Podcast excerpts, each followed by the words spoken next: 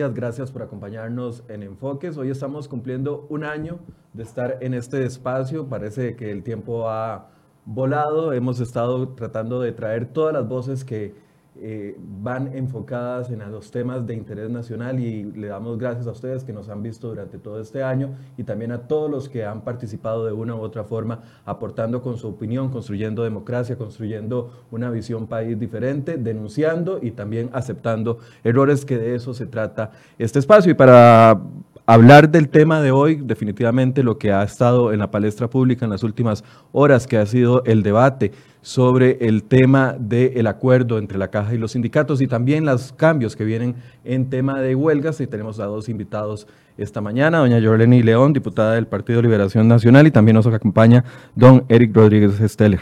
Buenos días, diputada, buenos días.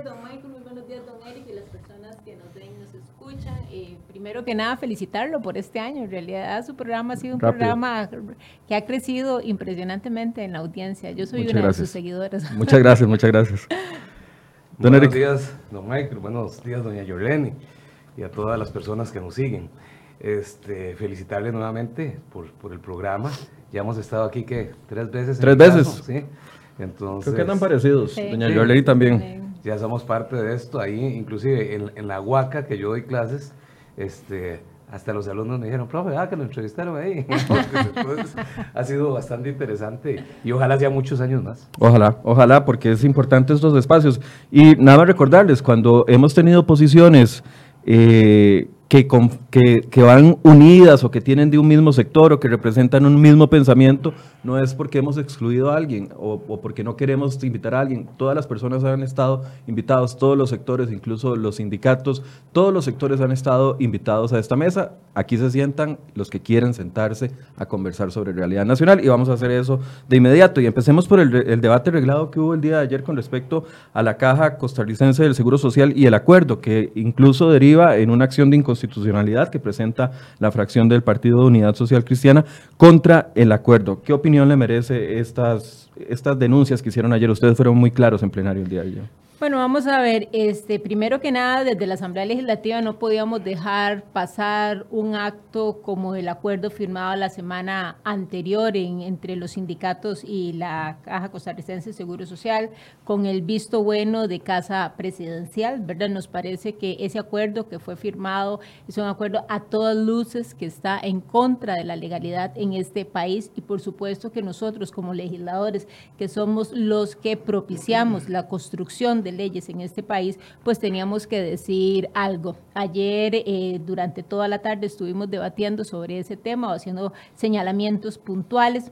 Yo, en mi caso particular, hablé de la famosa ley de incentivos médicos que sigue siendo vigente, que es una ley completamente inequitativa con respecto al resto de los funcionarios públicos y que tanto el acuerdo firmado el miércoles de la semana anterior como el de febrero siguen respaldando una ley con esas características. Ayer decía don Román Macaya en esta mesa de que uno de los grandes problemas que hay es que, y lo defendían también los diputados del PAC, que hicieron control político ayer con respecto a ese tema, y decían que, uno, que falta el proyecto de ley del que vamos a hablar hoy sobre regular las huelgas, pero que además la regla fiscal ya venía sin aplicación en la caja del Seguro Social y lo utilizaban eh, diputados como Carolina Hidalgo y también Enrique Sánchez, venía sin aplicación a consecuencia de lo que dijo la Sala Constitucional.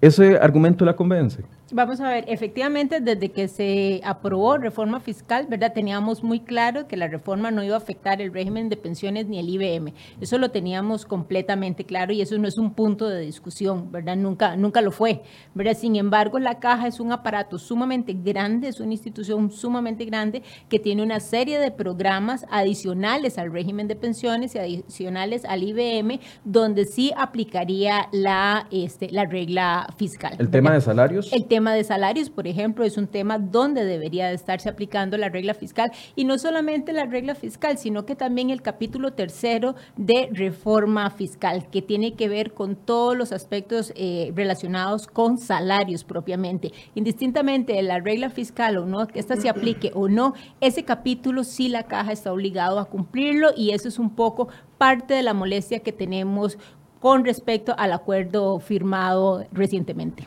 Don Eric, su opinión. Sí, varias cosas. Es que la discusión, como bien lo plantea doña Jorleni, es, va más allá de un asunto de regla fiscal.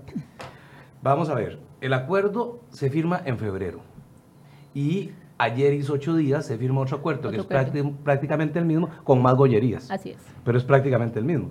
Pero ya sé qué contradictorio esto. Aquí empecemos a analizar esto desde dos ópticas. Hoy publica el matutino más antiguo de Llorente eh, declaraciones de, de, don Víctor Morales Mora, todavía compañero nuestro, todavía, no, no ha vuelto a llegar, pero eh, donde dice que él no hubiera firmado ese acuerdo. El del 20 de febrero. El del 20 de febrero. Y que no hubiera firmado tampoco el otro, porque ahí prácticamente son lo mismo. Por otro lado, uno oye a la ministra de Hacienda decir que ella no avala tampoco el acuerdo. Entonces, ¿cómo es posible que el Poder Ejecutivo ni entre ellos puedan ponerse de acuerdo? Y entonces aquí hay una pregunta clara. ¿Quién nos gobierna? Nosotros oímos al señor presidente de la República pegar cuatro gritos en Guanacaste diciendo que no los iban a detener. Pero abdica ante los sindicatos y ante las presiones de ciertos gremios.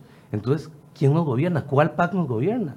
Y oímos a la fracción del partido, y aquí, claro, es contradictorio porque don Víctor es parte de esa fracción. Don Víctor dice que no hubiera firmado el acuerdo.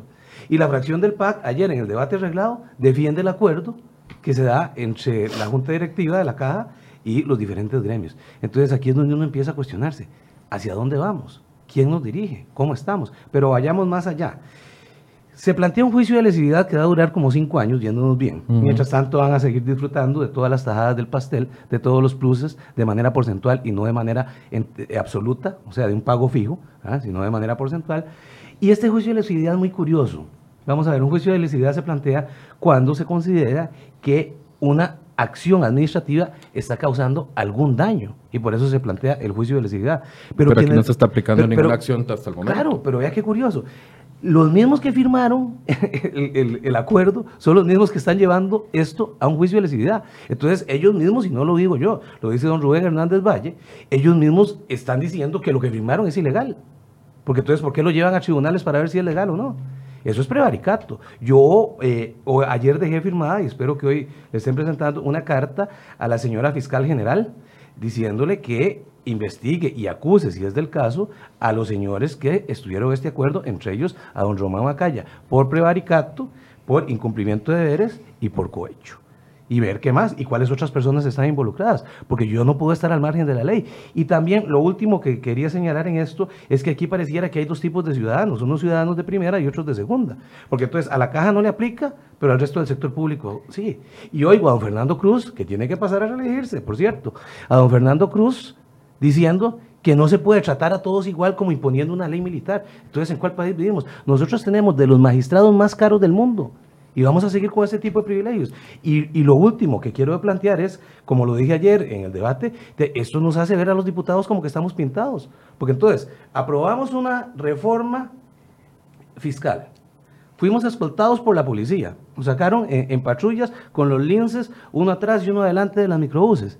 ¿Y para qué lo probamos? Y el gobierno, por otro lado, y el gobierno lo impulsó, fue iniciativa del Poder Ejecutivo. Y por otro lado, dice, bueno, excluyamos este, excluyamos esto y excluyamos esto. Entonces, la regla fiscal, ni ninguna de esas reglas se va a aplicar. Entonces, pareciera que tenemos empleados de primera y empleados de segunda y que el Poder Ejecutivo, por lo menos el presidente de la República, avala este tipo de cosas. Ahora, eh, cuando ustedes aprueban en la ley de fortalecimiento, incluyen el capítulo de, regla fiscal, previeron o esperaban de que existiera una reacción tan violenta de tres sectores tan eh, poderosos como, como, son la Caja Costarricense del Seguro Social, el Poder Judicial y las universidades públicas.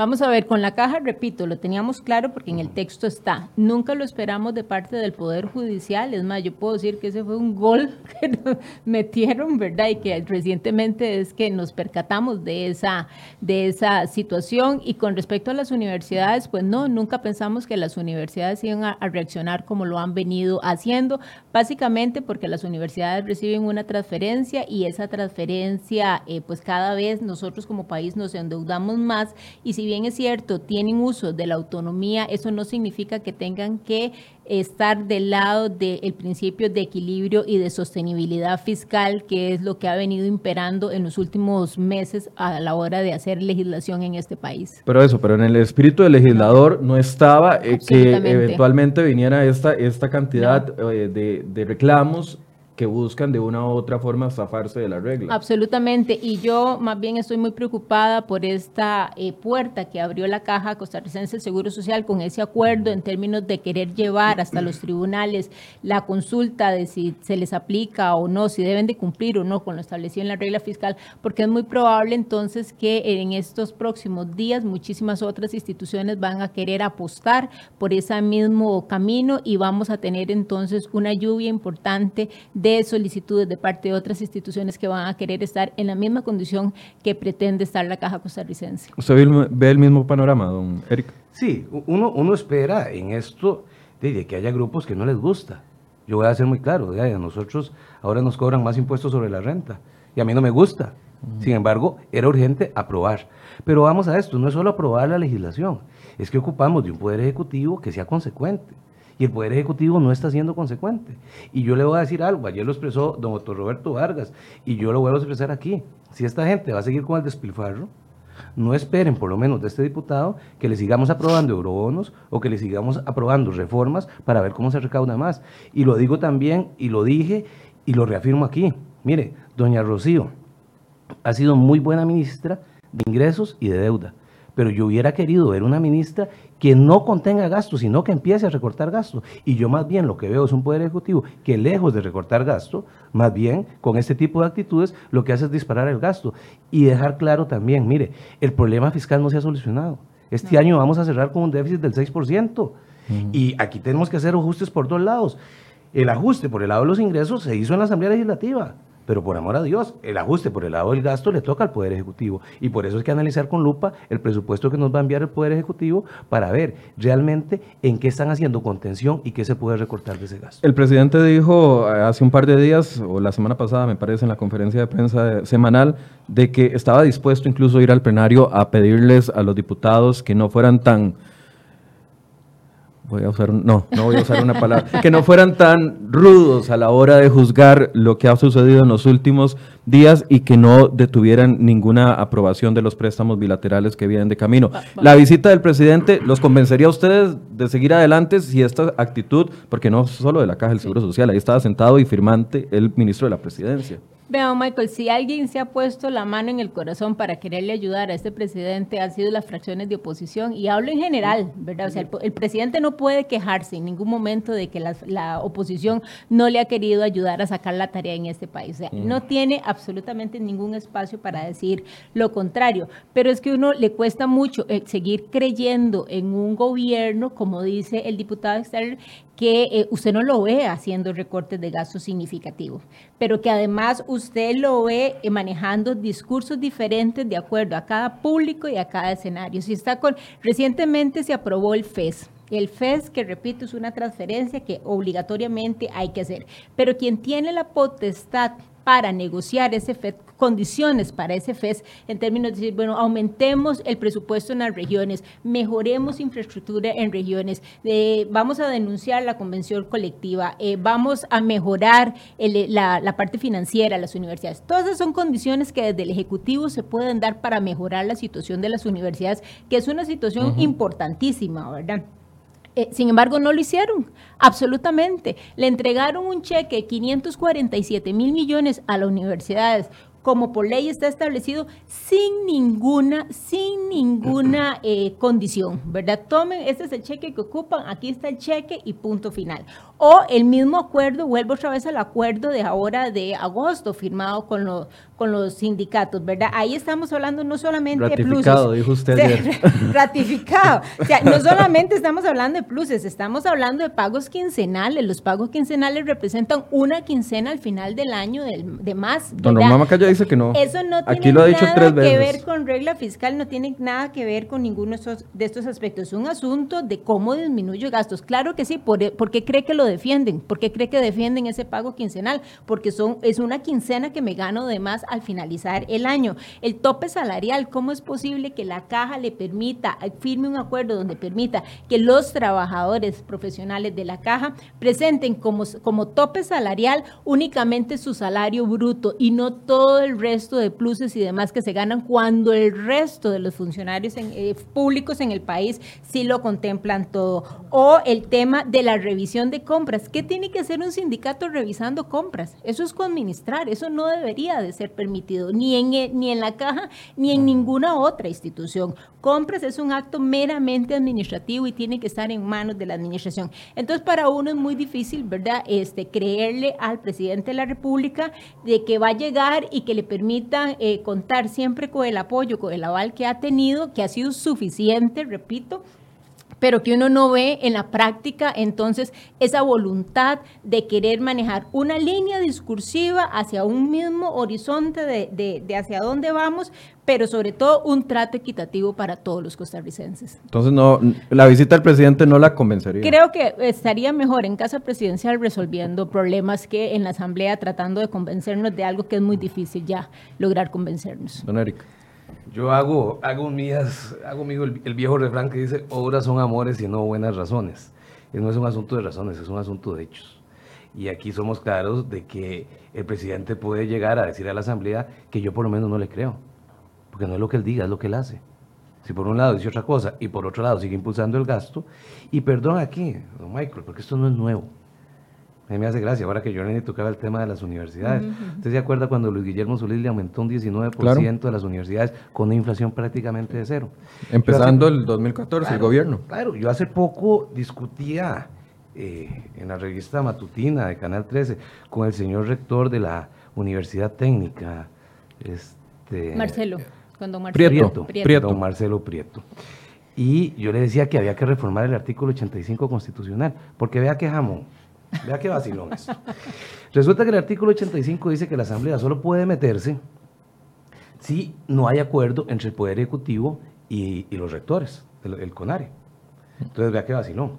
Luis Guillermo Solís siempre fue un profesor de la Universidad de Costa Rica. Recibe actualmente también pago. Y, y, vayamos a otra cosa. Quien impulsó la candidatura de Luis Guillermo Solís es el señor rector de la Universidad Nacional. Claro. Ese fue Alberto Salón. Claro, entonces vea, vea, vea qué bonito.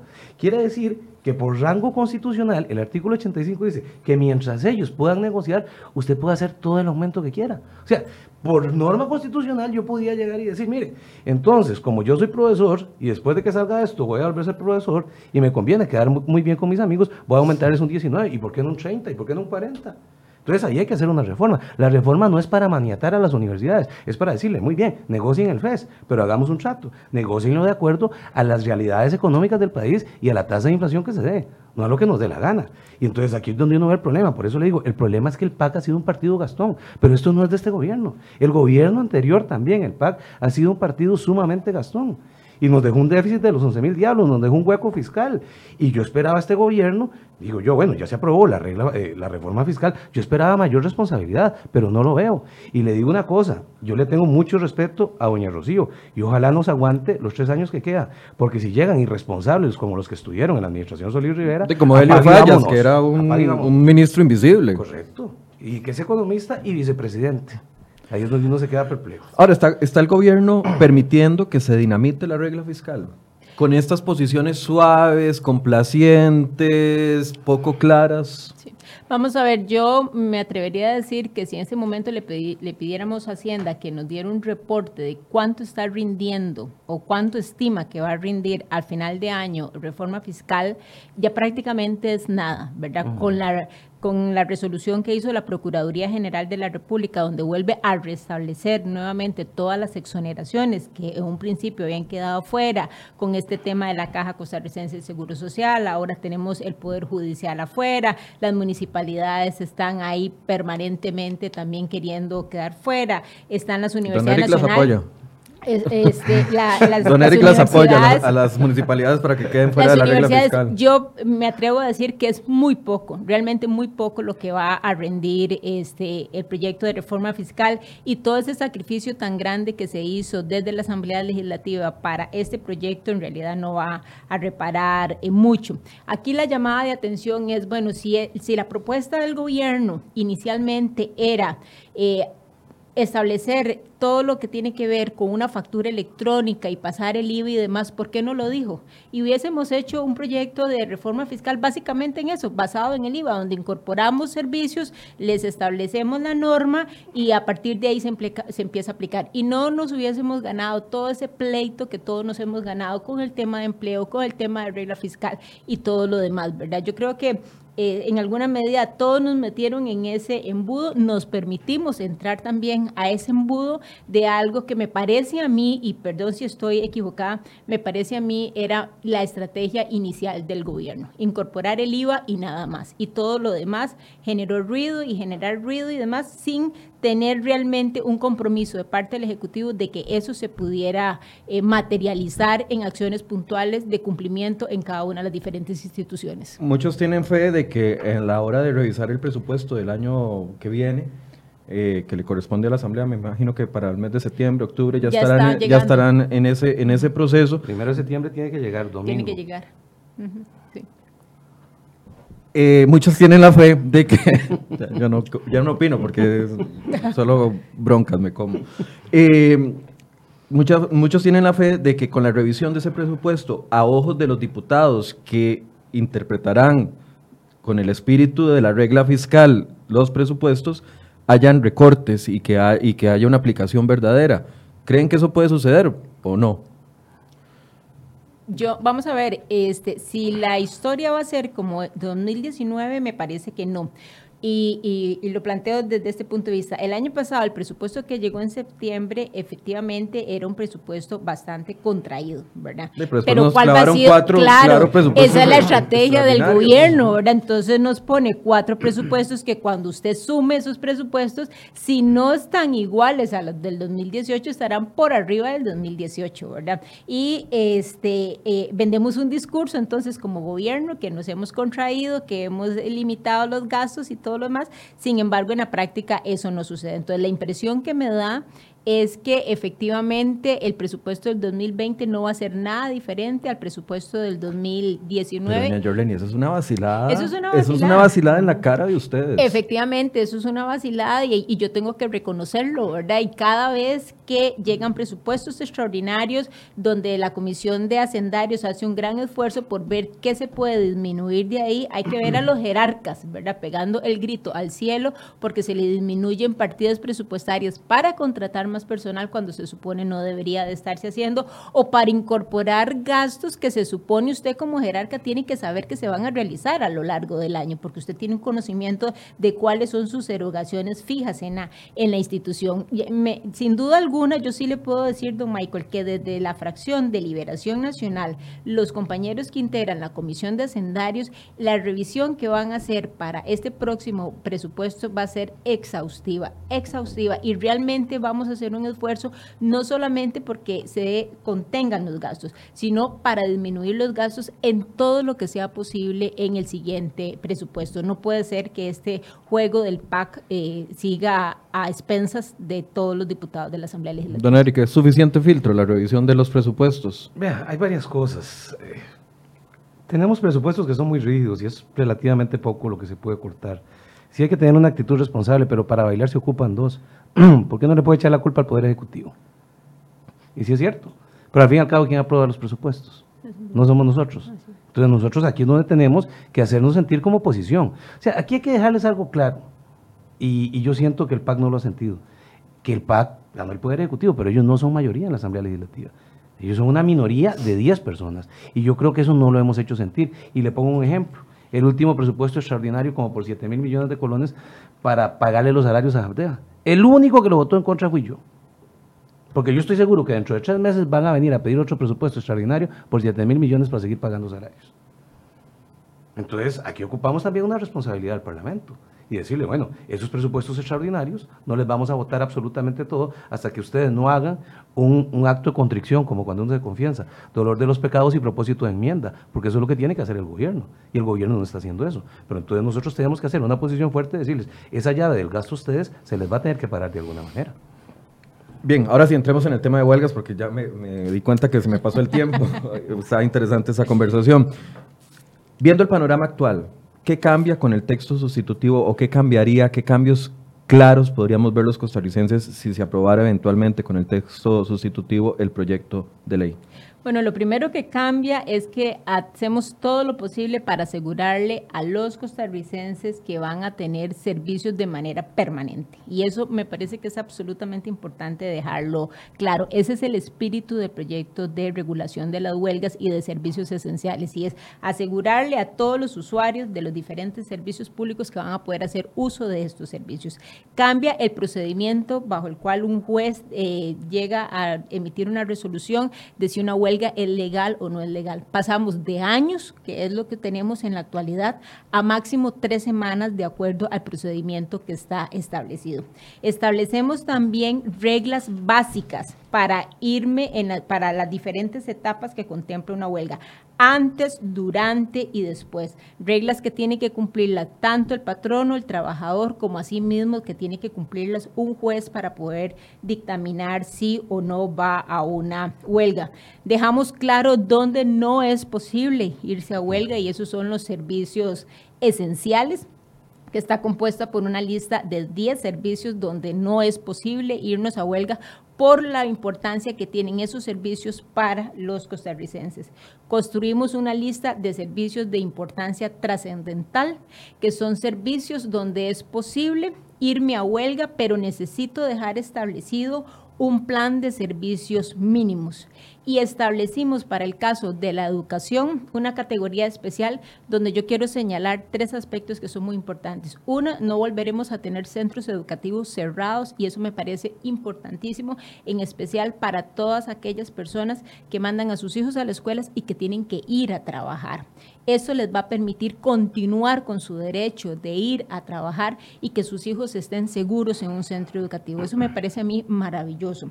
Y lo otro que estamos eh, contemplando en esa ley es que esos niños que van a estar en ese centro educativo van a poder tener acceso a la alimentación, a la seguridad y al aseo en especial los niños eh, que tienen algún tipo de necesidad especial van a poder ser atendidos de acuerdo a sus requerimientos. Esos aspectos a mí me parecen importantes, son, digamos, los señalamientos más importantes que tiene este proyecto de huelgas, de regulación de huelgas, donde en el caso particular de servicios esenciales, el proyecto que yo había presentado, lo mocionamos y lo incorporamos dentro de Eso es lo que le iba a preguntar, porque inicialmente se hablaba de dos proyectos separados ahora estamos solo con un proyecto. Claro, efectivamente, este, esto por una recomendación de algunos magistrados y también por conversaciones sostenidas con el diputado Carlos Ricardo Benavides, vimos la pertinencia de poder armar un solo proyecto y de esa forma pues lograr este, sacar entonces una mejor relación entre los dos proyectos. Entonces de esa manera logramos incorporarlos, ¿verdad? En, bueno, en mi caso incorporar a través de emociones eh, proyectos de servicios esenciales y con ello robustecer muchísimo el proyecto del diputado Benavides. Quiero, quiero irlos ahora sí desgranando, ya después de que usted nos dio la lista, poder ir abarcando cada uno de los puntos. y me parece importante empezar por el plazo de tres semanas para que los juzgados eh, se pronuncian con respecto a la huelga, porque eh, la declaratoria de legalidad o ilegalidad de la huelga, porque todavía estamos esperando algunas declaratorias de septiembre del año pasado. Sí, hay varias cosas. Lo primero, no es, no es mi papel ser lisonjero o adulador, pero yo quiero felicitar a doña Yoleni y a don Carlos Ricardo por el esfuerzo que han puesto en ese tipo de cosas. Lo segundo es desatanizar el proyecto, porque mucha gente ha dicho que lo que se quiere es prohibir el de, eh, la huelga. Bueno, aquí nos están diciendo que lo que buscamos es eh, cancelar los servicios, eh, los derechos que ya tienen los sindicatos, no dar de una u otra forma, es una ley mordaza, nos quieren quitar derechos, dicen algunas de las personas que nos están viendo. En lo más mínimo, yo pienso que aquí tenemos que tener reglas claras. ¿Cuál es el problema con las huelgas que tenemos ahora? Que no hay reglas claras. ¿Cuánto se dura? lo que decía Jorleni, ¿cuánto se dura para declarar ilegal una huelga? ¿Cuánto hay que esperar? Y mientras tanto, la gente que tiene servicios médicos, que tiene servicios de educación, no los pueden ver. Entonces no se está prohibiendo la huelga. En lo más mínimo, el derecho a huelga se mantiene. Si no, la OIT ni siquiera nos hubiera recibido allá cuando nos fuimos a reunir. O sea, en esto somos totalmente claros, pero se están poniendo las reglas claras para decirle a la gente, mire, si ustedes se van a huelga van a tener consecuencias y estas van a ser las consecuencias. Y estas son las reglas para que ustedes se puedan ir a huelga. Y eso me parece fundamental. Y la lista taxativa que originalmente tenía doña Yoleni con respecto a los servicios esenciales me parece fundamental, para no estar en el asunto de decir, empecemos a definir qué son servicios esenciales. Entonces, ¿entran en esto o no entran en esto? Entonces, tener una lista taxativa donde diga, estos son los servicios esenciales y estos servicios no van a poder irse a huelga, me parece fundamental. Y la otra parte donde dice, estos son servicios de importancia trascendental, pueden ir a huelga, pero pueden ir a la huelga bajo estas y estas y estas condiciones. Entonces me parece que pone reglas claras y que en ningún momento, repito, en ningún momento, ni se quiere silenciar a los sindicatos, ni se quiere prohibir el derecho de huelga. Ahora, con respecto a este plazo de tres eh, semanas para que un juez se pronuncie, ¿qué opinión le merece? Me parece que es un plazo razonable. Y me parece que es un plazo justo porque no podemos seguir en huelga indefinidamente. Y lo segundo es, si los tribunales de trabajo se van a huelga, como pasó, porque hasta eso pasa, entonces ya hay instancias a las cuales se puede recurrir para que declaren la ilegalidad de la huelga, no como pasa ahora, y todos nos vamos a huelga y los tribunales también, entonces, como dice el dicho español, de que viva la pepa y todos seguimos igual, de eso no se trata. Por eso los incorporamos dentro de servicios esenciales, ¿verdad? Todo lo que tiene que ver con este, la parte de justicia para el caso particular de... Eh, de los de materia laboral, estos no podrán tener derecho a la huelga, justamente porque son quienes lo, quienes encargan de todos estos trámites para poder definir si una huelga es legal o no es legal. Entonces, el resto del aparato de, de, en materia judicial sí podrá irse a huelga a partir de servicios mínimos, pero en materia laboral sí está prohibida la huelga justamente para evitar una situación como la que acaba de mencionar. Hablemos del plazo. ¿Es un artículo? ¿Son varios artículos? Eh, ¿Qué dice? En esos artículos que ustedes están discutiendo? ¿Hay consenso con respecto a este punto dentro de los diputados que conforman la comisión? Vamos a ver, en total consenso con todos los, con todos los diputados que hemos integrado la comisión, ¿verdad? E, ¿Hay, diputados del PAC? Hay, hay, sí, hay diputados del PAC. ¿Está don Víctor, Morales? inició esta última sesión que tuvimos, estas últimas dos sesiones, me parece que fue don Enrique el que lo el que asistió en lugar de él, pero don Víctor ha estado en todo el proceso. Pero sí, yo le puedo decir que de parte de toda la comisión, básicamente el 90% estamos de acuerdo con el procedimiento. ¿Qué es el procedimiento? Bueno, que aquellos... ¿Quién, quién no está de acuerdo? Ya bueno, don José María de Villalta, por ejemplo, no ah, está... que, estuvo invitado el día de hoy, para la gente que nos está diciendo que no hay balance, bueno, les recuerdo, aquí invitamos a todos y el que quiere viene y se sienta. Los diputados del PAC están invitados, no, no participaron y don José María Villalta está invitado y no participó. Bueno, don José María Villalta es uno de los que se opone tanto al proyecto de servicios esenciales como al de regulación de huelgas, ¿verdad? en todas las fases lo ha manifestado, así es que no me parece, no es, una, no es una sorpresa, ¿verdad? Pero volviendo al tema de los plazos, lo que estamos haciendo es definiendo los plazos. Es que en este momento la legislación no define los plazos. Entonces, este, llega la solicitud para eh, que un, un jerarca de una institución eh, a, un tribunal, a un juez, y esa solicitud espera como cualquier otro expediente. Ahí, ¿verdad? Le tocará el turno cuando le toque el turno. En este momento le estamos diciendo para cada las diferentes etapas cuánto tiempo tiene, y ese tiempo en horas, ¿verdad? Tiene 24 horas, tiene 36 horas, tiene 48 horas, dependiendo del tipo de trámite que se dé.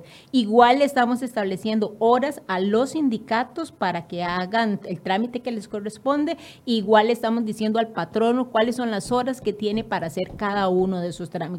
Si no aporta pruebas, entonces el proceso se acorta y avanza de tal manera que en términos de tres semanas, no más de tres semanas, ya un, juez puede perfectamente decir si una huelga es legal o no es legal. Eso en por un lado. En un primer pronunciamiento. Eh, no, ya en sentencia firme, ¿verdad? En sentencia, firme. en tres semanas debería de hacerlo. Eso. Y la primera fase, que es el, el, definir si una huelga eh, procede o no procede, es tan sencilla como agarrar, un, hacer un chequeo, ¿verdad? Bueno, eso es un servicio, exactamente, eso es un servicio esencial, punto. Ahí no hay más nada que hacer. Es un servicio esencial, así la ley lo dejó establecido, aquí no avanza más nada y a partir de ese momento, entonces, emitir la resolución del caso, ¿verdad? No como sucede en este momento, por ejemplo, salud es un servicio esencial hoy en día, sin embargo, toda la caja se va a huelga, no hay suspensión de salarios, no hay este, ningún tipo de sanción para ningún colaborador ni demás, ¿verdad? Porque hay toda una discusión de si cubre hospitales nada más o no cubre los hospitales, si cubre primer nivel de salud o no cubre primer nivel de salud. No, entonces con el proyecto lo que hacemos es decirle, estos servicios, indistintamente si están en un En un hospital, en un CAIS, en, un área de salud, estos servicios son esenciales. Y, es, y cada vez que un funcionario de estos servicios se vaya a huelga, eso es ilegal. Entonces, eso facilita muchísimo, muchísimo al, al, al juez y le ayuda muchísimo también, incluso a los mismos sindicatos, ¿verdad? El hecho de tener eh, muy pronto esas resoluciones le ayudará también a los sindicatos a irse organizando, a ir preparándose mejor para cada uno de los movimientos que quieran hacer. ¿Cómo llegaron a esa determinación de tres semanas eh, para que haya una sentencia en firme? O sea, ¿qué, fórmula utilizaron? Vamos a ver, Michael. Este, primero, tenemos un equipo de asesores en la parte legal eh, del área laboral, ¿verdad? Que han venido acompañándonos en todo este proceso. Yo debo decirle que yo he aprendido muchísimo a lo largo de todo este proceso. Nos hemos sentado también con eh, magistrados, nos hemos sentado, sentado con jueces, nos hemos sentado, sentado con los mismos sindicalistas, con abogados de los sindicalistas, ¿verdad? Que conocen perfectamente todos estos trámites, ¿verdad? Con jueces que en algún momento han tenido que hacer resoluciones y demás. Y todos, entre todos hemos ido construyendo entonces cada una de las etapas para las diferentes categorías que tiene hoy el proyecto, que repito, servicios esenciales, importancia trascendental y importancia eh, estratégica para cada uno de los casos. Entonces hemos ido definiendo las diferentes etapas para cada uno de los actores de esas etapas y los tiempos que debería, los tiempos máximos que debería de tener ese, ese operador jurídico para poder resolver. Por eso es que hoy decimos que en tres semanas ya un juez debería de tener lista una, una resolución. Usted hablaba de también, perdón, eh, don Eric, hablaba también de que los sindicatos han participado de esto. Sí, claro. Nosotros nos hemos reunido en, la OIT, creo que no peco de infidente, con sectores, por ejemplo, como la ANDE, sectores como el SEC y lo que decía doña Yorleni es totalmente claro. Nosotros no fue que, una ocurrencia decir estas son las tres semanas o que de antemano sabíamos que eran tres semanas, sino simplemente esos plazos se han venido construyendo con diferentes gremios. Había, había propuestas para que el plazo fuera más largo, había propuestas para que el plazo fuera más corto y con base en discusión y consenso se llega a un plazo que se considere razonable para todos los sectores. Obviamente en esto, Michael, habrá sectores que no estén de acuerdo con este proyecto. Inclusive, cuando se apruebe este proyecto, ¿para cuándo? Yo en septiembre, octubre. Eh, la primera semana de septiembre máximo estaría en primer debate, dos semanas después estaría en segundo debate, entonces yo esperaría que a finales de septiembre ya tengamos la ley Estamos a menos de mes y medio. Estamos a menos de mes y medio. Pero a lo que vamos es que obviamente que va a ser un proyecto que no va a quedar bien ni con Dios ni con el diablo, pero es un proyecto que viene a regular un derecho que tienen los trabajadores, pero que en este momento está por la libre.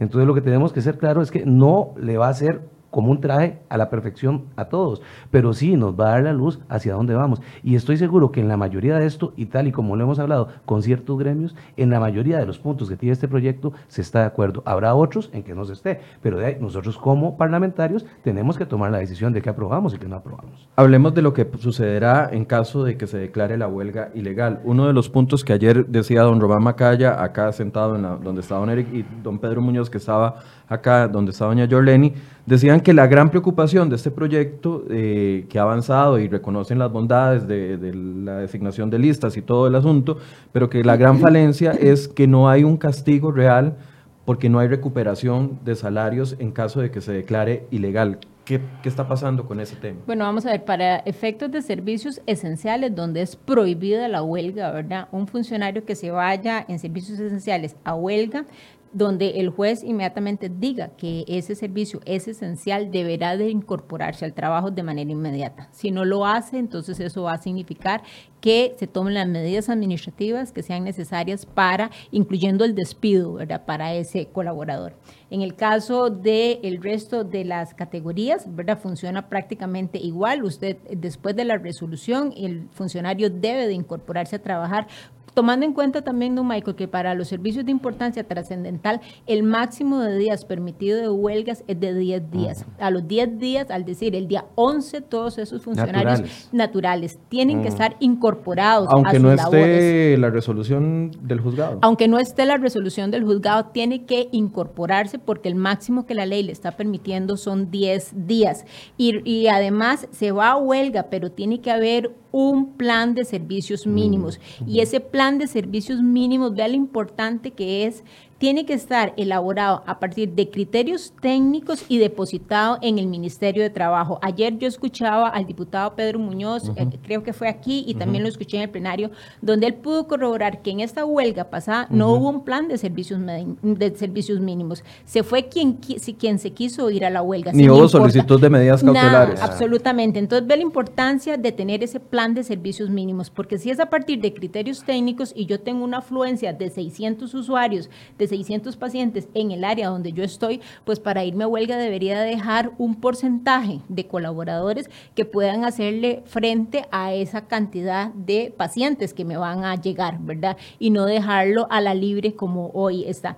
Entonces, este, para todos los casos habrán 24 horas, pero lo otro que es muy importante en el proyecto, que está en el 379, es que si la huelga se, le, se declara ilegal por el juez, hay eh, que hacer la devolución de los salarios, ¿verdad? Desde el primer día. Desde el primer día, efectivamente. Ya, eso está establecido. Ya está establecido en, el 379 del proyecto. Artículo 379. Exactamente. Si yo me voy a huelga y la huelga me la declaran ilegal, el juez me la declara ilegal, el patrono está en la obligación de recuperar esos dineros que fueron pagados a esos funcionarios durante esos días que estuvo de manera ilegal haciendo uso de ese derecho que se llama eh, huelga. Y eso a mí me parece que también es muy importante. Entonces, ¿por qué don Román Macaya y también don Pedro Muñoz están preocupados por la no recuperación de, salarios? Porque ¿Será que e- desconocen este artículo? Eh, porque en este momento no se da, ¿verdad? En este momento usted ve que todo el mundo se va a la huelga. En el nuevo proyecto. En el proyecto está y está claramente establecido. En el 379 es muy claro que todas las huelgas ilegales, declaradas ilegales, deberá de recuperarse el dinero de manera retroactiva, ¿verdad? Hay una recuperación de manera retroactiva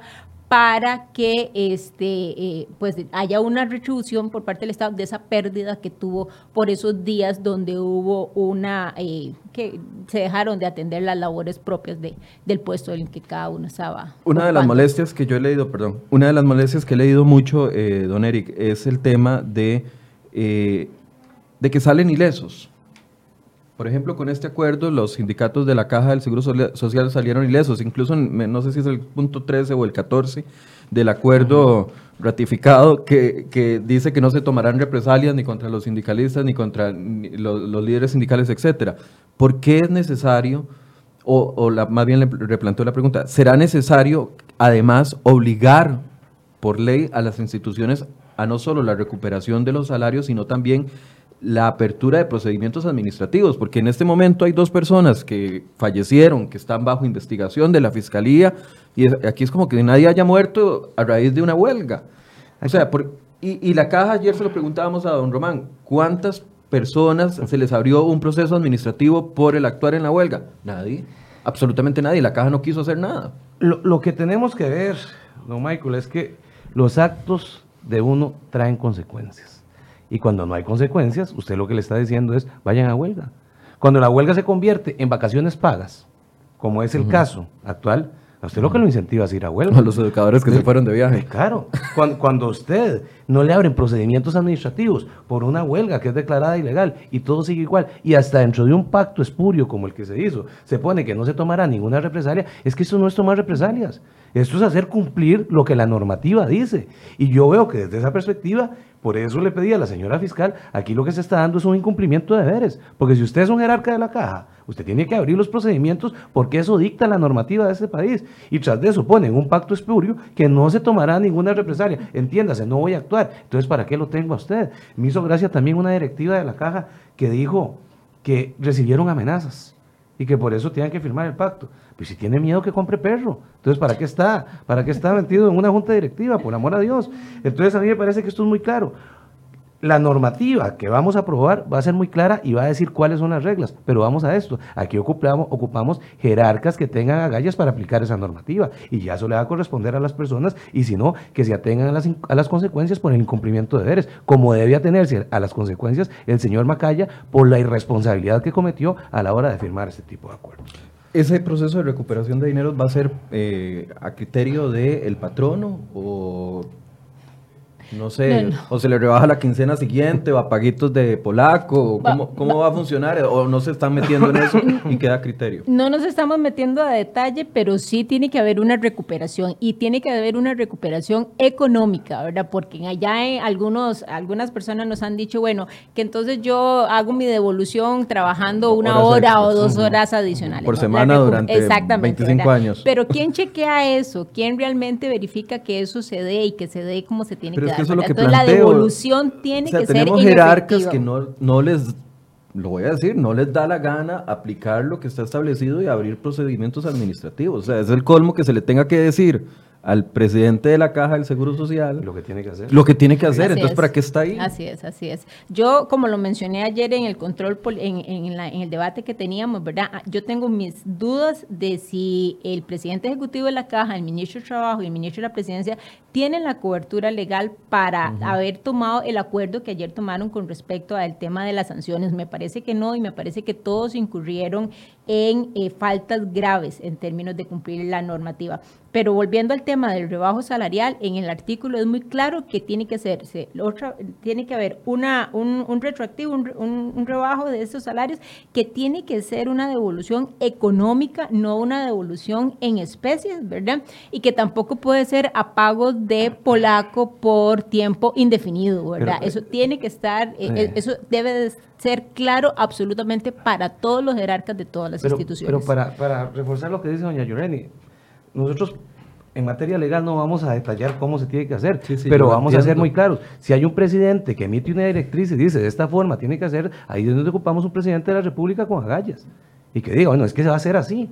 El, el presidente de la República tiene la facultad de emitir una directriz. Y en el caso de la caja hay un jerarca. ¿Quién pone a los jerarcas de la caja? ¿Quién pone a los representantes del gobierno? Y decirle, bueno, si usted no lo hace, señor, su puesto lo va a ocupar otra persona. Pero de aquí como estamos en un palanganeo, de usted haga lo que quiera, yo hago lo que quiera, entonces aquí todo el mundo hace lo que le da la gana. ¿Y por qué todo el mundo hace lo que le da la gana? Porque no hay un presidente que marque el rumbo. Yo cito la frase que le va a gustar mucho a doña Jorleni porque es de don Oscar Arias, o por lo menos se la escuché a él cuando decía, nunca hay viento favorable para aquel que no sabe a dónde va. Entonces no podemos esperar en este momento que el gobierno tenga viento favorable cuando el gobierno no tiene rumbo. Decía José María Villalta en un control político hace un par de semanas de que estábamos volviendo y comparaba eh, las iniciativas de control de huelga con, la, con el desarrollo de la revolución industrial donde había eh, prácticamente cero derecho para los, eh, para los trabajadores, aunque muchos sabemos tenemos muy claro que no es del mismo panorama. Ese, ese tipo de manifestaciones calan en la gente. Pero vamos a ver. y mucha gente se la cree. Vamos a ver, Michael. Mire, nosotros hemos hecho revisiones exhaustivas sobre el tema de los salarios. Costa Rica es uno de los poquísimos países en el mundo donde la gente se va a huelga con salario. Prácticamente en todo el mundo en todo el mundo, yo le puedo decir que somos dos, tres países nada más, donde la gente se va a huelga con salario. La misma OIT lo aplica en sus diferentes órganos. Sus órganos de la OIT se van a huelga y hay suspensión del salario. Y cada vez que han llegado procesos a la OIT con, respecto a este tema, la OIT lo que ha dicho y lo tiene en su normativa en todos lados, no tiene ninguna objeción ante la suspensión del contrato de trabajo, de, la, de, la, de las labores de trabajo, cabe la suspensión del salario. O sea, aquí no estamos haciendo nada que no se haga, aquí no le estamos a nadie despidiendo, a nadie le estamos limitando su derecho a huelga, pero también las, cosas, las acciones tienen que tener consecuencias. Yo me voy a huelga, perfecto, pero mi consecuencia es que me suspenden el salario, ¿verdad? Y este, si me declaran legal la huelga, no pasa nada, eh, tengo, tengo mi salario asegurado, pero si la huelga me la declaran ilegal, ¿verdad? Significa que yo voy a tener que hacer un, la devolución eh, eh, en términos económicos. Aquí no dimos el paso a suspender el salario, sino más bien a una recuperación retroactiva. Lo que estamos haciendo es una, sí, porque nos pareció muy violento, ¿verdad? Hacerlo de una sola vez. Pero repito, en el mundo entero lo que aplica es que yo me voy a huelga y mi salario inmediatamente queda suspendido. Es más, le voy a decir, hay países donde la suspensión no es solamente para efectos del salario, es para efectos de las vacaciones. O sea, los días que estoy en huelga me dejan de correr como vacaciones, me dejan de correr para la pensión, para lo único que se sostiene en esos días que estoy en huelga, donde corre el tiempo normal es para efectos de las anualidades, pero para todo el resto de beneficios que yo como trabajador tengo, en muchos países todo se suspende, ¿verdad? Para que tengamos una idea de cómo funciona este tema en otras partes del el mundo, ¿verdad? A mí, a mí me parece muy importante, y yo en esto tengo que alabar el trabajo que hizo doña Yoleni con esto que los abogados llamamos derecho comparado, y ver diferentes legislaciones, a ver cómo funciona todo este tipo de cosas. Entonces, a mí me parece muy importante ese estudio que se hizo, y como dice Yoleni, nosotros somos una excepción. O sea, nosotros no, es un asunto que somos la regla. Eso la OIT lo ha avalado y nosotros venimos siendo una excepción al respecto. Entonces eso, eso me parece fundamental. Y lo otro que me parece fundamental es que si usted dura tres meses en huelga, un ejemplo, la declaro ilegal hoy, entonces que digan, bueno, después de la declaratoria de legalidad le empiezo a rebajar el salario. No, aquí es desde el primer día de huelga. Que nosotros tenemos que entender que si uno se va a huelga tiene sus consecuencias. Si no marcamos la cancha de esa manera, le voy a decir una cosa, la huelga no se convierte en un derecho, se convierte en una gollería. Y eso es lo que ha pasado muchas veces en este país. Por último, ¿no les da temor de una u otra forma que lo que pase con el no solo de este proyecto de huelga, sino también con empleo público que viene y otros proyectos trascendentales donde hay ciertos sectores que claramente están en desacuerdo. ¿No les da temor que suceda y que tengan un déjà vu con el tema del plan fiscal eh, como lo está manejando el gobierno? Es decir, se lo pregunté a don Víctor eh, Morales y, se ofendió bastante la semana pasada. Aprobamos una ley fiscal que pretendía, por un lado, recuperación de nuevos impuestos, de más impuestos, cambio de, al, IVA, regla fiscal, ahorro, etcétera, y solo nos están metiendo la parte de los impuestos, porque la regla fiscal prácticamente hasta el momento no vemos resultados. Puede que con este tipo de proyectos suceda lo mismo, que ustedes legislen pensando de que se va a solucionar el problema y que más bien de nos vacilen y, quedamos en una posición peor. vamos a ver, eso es una posibilidad, ¿verdad? Y, y, aquí hay que ser muy claro, es una posibilidad que existe. Sin embargo, nosotros hemos sido sumamente cuidadosos en la comisión cuidadosos en términos de ir viendo, eh, revisando y analizando todo lo que en esa materia existe. Y, repito, hasta con los mismos abogados de los sindicatos nos hemos sentado muchísimas veces para ver cada uno de los diferentes componentes. Entonces, a partir de todo el ejercicio que se ha hecho, uno esperaría que no, que eso no suceda y que efectivamente tal y cual como lo estamos planteando en esta reforma que se está haciendo al Código de Trabajo, vaya a funcionar. Y, pero en todo caso, o sea, si no aplicara del todo como estamos considerando que debería de, de, suceder, eh, todavía hay dos años y resto de más, donde nosotros podríamos perfectamente volver a hacer mejoras de tal manera que logremos tener un apartado para el tema de huelgas que sea eh, perfectamente manejable para desde el punto de vista legal, pero también manejable desde el punto de vista de los derechos que tienen los, los ciudadanos a recibir servicios públicos de manera continua. logramos que don José María Villalta nos enviara una declaración con respecto a este tema. Vamos a escucharla para eh, pedirles una opinión al respecto y un cierre. Bueno, yo creo que se puede mejorar la legislación de los procesos judiciales para eh, tramitar las declaratorias de ilegalidad de la huelga, hacer cambios para que sean declaratorias rápidas que dé seguridad a todas las partes pero me parece que este proyecto contiene varios artículos que son inconstitucionales y que violentan los tratados internacionales que, el país ha firmado, por eso lo voté en contra. Por ejemplo, la pretensión de ilegalizar organizaciones sindicales eh, porque alguno de sus dirigentes participe en manifestaciones o bloqueos es totalmente antidemocrática. Eh, imagínense que eso se le aplicara a una empresa o a una persona porque porque la empresa evade contribuciones a la caja. Eh, también me parece muy peligrosa la pretensión de, prohibir absolutamente las huelgas contra políticas públicas que han sido reconocidas y admitidas por los organismos internacionales y los tribunales de trabajo del país. hay varios artículos que violentan los principios del debido proceso y más allá de la pretensión de agilizar los juicios, eh, lo que dejan es en estado de indefensión a las partes, además afectan a los trabajadores del sector privado que no tienen nada que ver en esta discusión, incluso para casos donde no se regulen los servicios públicos. Es decir, hay varias cosas que corregirle a ese proyecto, varias normas inconstitucionales y ese es el principal motivo por el cual no lo podemos apoyar así como está su reacción. Un minuto, don Eric, para una opinión y cierre. Sí, mire, aquí no se deja nadie en estado de indefensión, pero si a José María le parece eso, él como legislador se consigue nueve firmas más y manda la consulta constitucional. Que es muy probable que suceda. Claro, yo no le veo ningún problema. Se consigue nueve compañeros más y a él le parece porque a veces don José María cree que él es magistrado de la sala constitucional. Entonces ahí lo que puede hacer es hacer la consulta constitucional, muy fácil, y la sala decidirá si eso es constitucional o no es constitucional. Y así blindamos hasta el proyecto. Le va a quedar muy bien a José María. ¿Un cierre? Yo pienso que dos cosas, que la huelga es un derecho y es un derecho fundamental de los trabajadores, pero la huelga no puede convertirse en un privilegio ni puede convertirse en vacaciones este, pagadas y que tenemos que tener reglas claras. De ahí que yo felicito la iniciativa de don Carlos Ricardo y doña Yorleni en el entendido de que estamos dejando las reglas claras para saber que la, para que la persona que se va a huelga entienda cuáles son las posibles consecuencias que se está dando. Y lo último, como lo dije en un principio, tenemos que ser totalmente claros. Este proyecto en ningún momento prohíbe el derecho de huelga.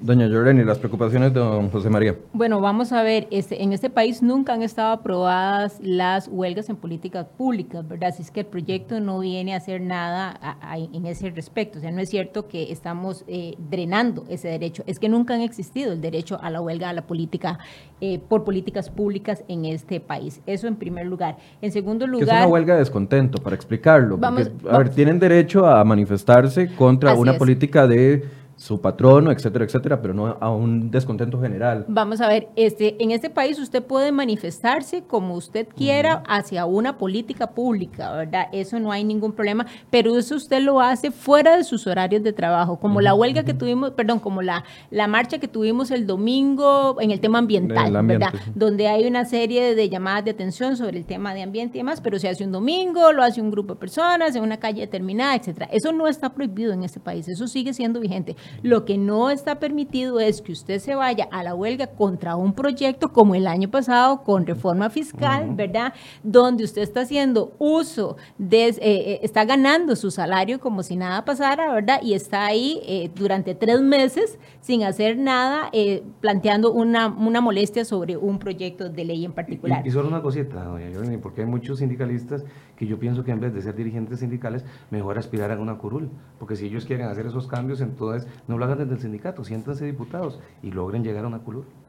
Lo otro que habla don José María este, con el tema de la indefensión, yo leí el dictamen de minoría que él presentó y efectivamente él hace en algunos apartados, llama la atención sobre ese asunto, pero en ningún caso tampoco señala cuáles son los artículos que tiene el proyecto de ley donde se está eh, poniendo en indefensión a los empleados de las fincas agrícolas.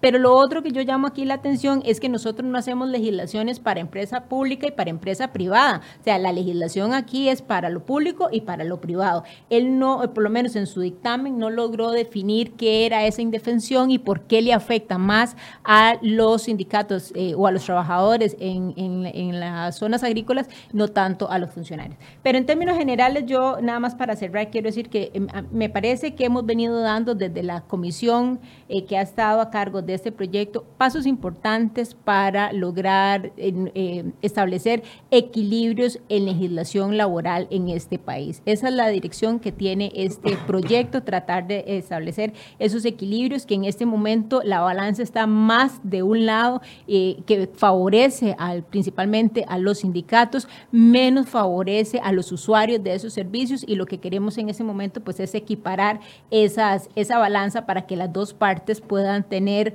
razón de, en cada una de las áreas en las que está ubicado, pero sobre todo que puedan sentirse satisfechos de que sus derechos no están siendo eh, agredidos ni están siendo perjudicados. Eso es, gracias.